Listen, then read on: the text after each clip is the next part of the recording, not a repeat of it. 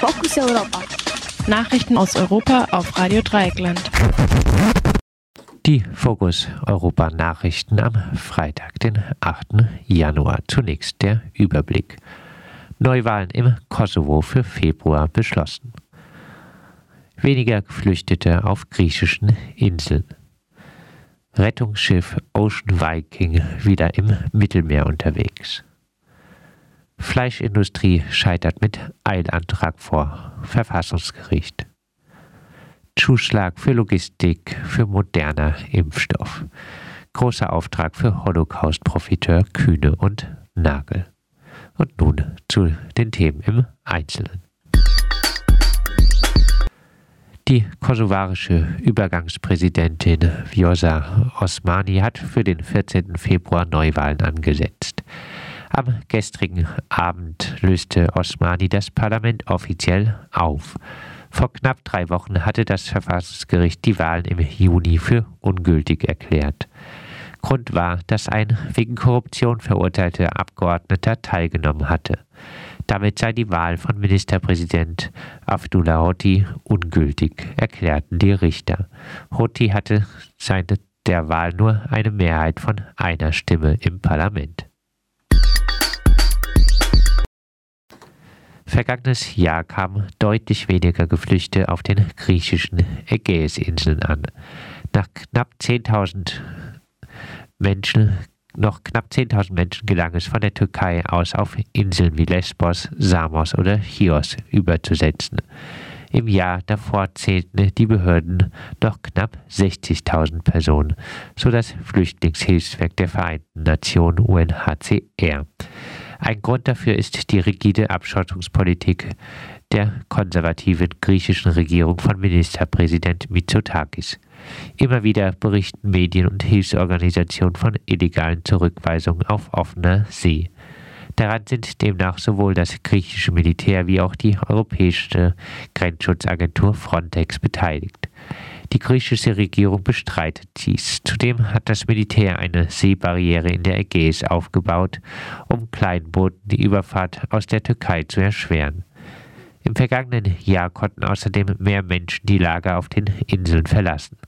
Sie wurden entweder auf andere EU-Staaten verteilt oder aus Festland gebracht. Nach Angaben der Asylbehörden befinden sich auf den Inseln noch insgesamt rund 17.000 Personen. In den Lagern selbst sind die Bedingungen allerdings weiterhin katastrophal. Das Rettungsschiff Ocean Viking ist wieder einsatzbereit. Die private Seenothilfsorganisation SOS Mediterranee rechnet damit, dass das Schiff am Wochenende den Hafen in Marseille verlassen kann.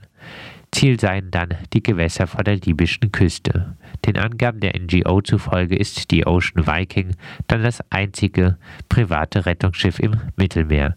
Allein im vergangenen Jahr sind auf der zentralen Mittelmeerroute knapp 800 Menschen ums Leben gekommen. Die italienischen Behörden hatten das Schiff im Juli in Sizilien festgesetzt. Erst vergangenen Monat erlaubten die Behörden der Besatzung die Ocean Viking zur Aufnahme von Proviant und neuen Crewmitgliedern nach Marseille zu bringen. Das Bundesverfassungsgericht hat einen Einantrag von Schlachtbetrieben gegen ein Gesetz der Bundesregierung abgelehnt. Gegen das seit Jahresbeginn geltende Gesetz geklagt hatten mehrere Betriebe sowie eine Arbeiterin. Das Gericht begründete seine Entscheidung damit, dass die Betriebe konkret hätten darlegen müssen, welche Nachteile sie durch das Gesetz befürchten. Dass die Existenz der Unternehmen gefährdet sei, konnte das Gericht nicht nachvollziehen. Zudem hätten sich die Betriebe seit Sommer auf das Gesetz vorbereiten können. Im vergangenen Jahr war es vielerorts zu verheerenden Corona-Ausbrüchen in Schlachtbetrieben gekommen. Ein Grund für die rasche Ausbreitung waren die schlechten Arbeits- und Wohnbedingungen der Arbeiterinnen, die hauptsächlich über Werkverträge angestellt waren. Die bereits seit längerem bekannten Missstände sollen durch das neue Gesetz gegen Werkverträge behoben werden, indem die Betriebe selbst für ihre Mitarbeiterinnen verantwortlich sind. Die Entscheidung stellt noch kein endgültiges Urteil über das Verbot von Werkverträgen und Leiharbeit dar. Allerdings lässt sich an dem Votum bereits eine weitreichende Einschätzung der Richterin erkennen, die auch für das Hauptverfahren entscheidend sein könnte. Mit Ausnahme der USA hat das Logistikunternehmen Kühne und Nagel den Zuschlag für Transport und Lagerung des Covid-19-Impfstoffes von Moderna erhalten. Das vermeldeten am Donnerstag verschiedene Medien wie die Tagesschau. Hier ist von einem Schweizer Unternehmen die Rede. Ursprünglich handelt es sich aber um ein deutsches Unternehmen, das massiv vom Holocaust profitiert hat. Historikerinnen verweisen unter anderem auf die Rolle von Kühne und Nagel bei der sogenannten Möbelaktion 1942. Das Logistikunternehmen transportierte Möbel und andere Güter von deportierten Jüdinnen aus den besetzten Ländern nach Deutschland. Der jüdische Mitbesitzer Adolf Maas war 1933 aus dem Unternehmen herausgedrängt worden und später in Auschwitz ermordet worden. Gegen eine unabhängige Aufarbeitung der eigenen NS-Geschichte hat sich das Unternehmen stets gewehrt. Noch 2008 wird der vielfache Milliardär Klaus Michael Kühne auf die Frage, wieso er ausländischen Investoren eine Absage gab, mit den Worten zitiert, wir wollen uns möglichst reinrassig deutsch halten. Im September gab es einen Angriff auf die Kühne und Nagel Niederlassung in Basel. Im Bekennerinnen-Schreiben hieß es damals, Kühne und Nagel ist einer der größten Logistikkonzerne weltweit und steht exemplarisch für die Verbindung von Faschismus und Kapitalismus.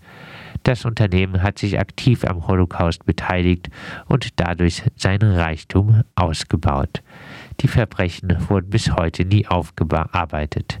Es gab keine Entschädigung und der Konzern ist noch im Besitz der gleichen Milliardärsfamilie.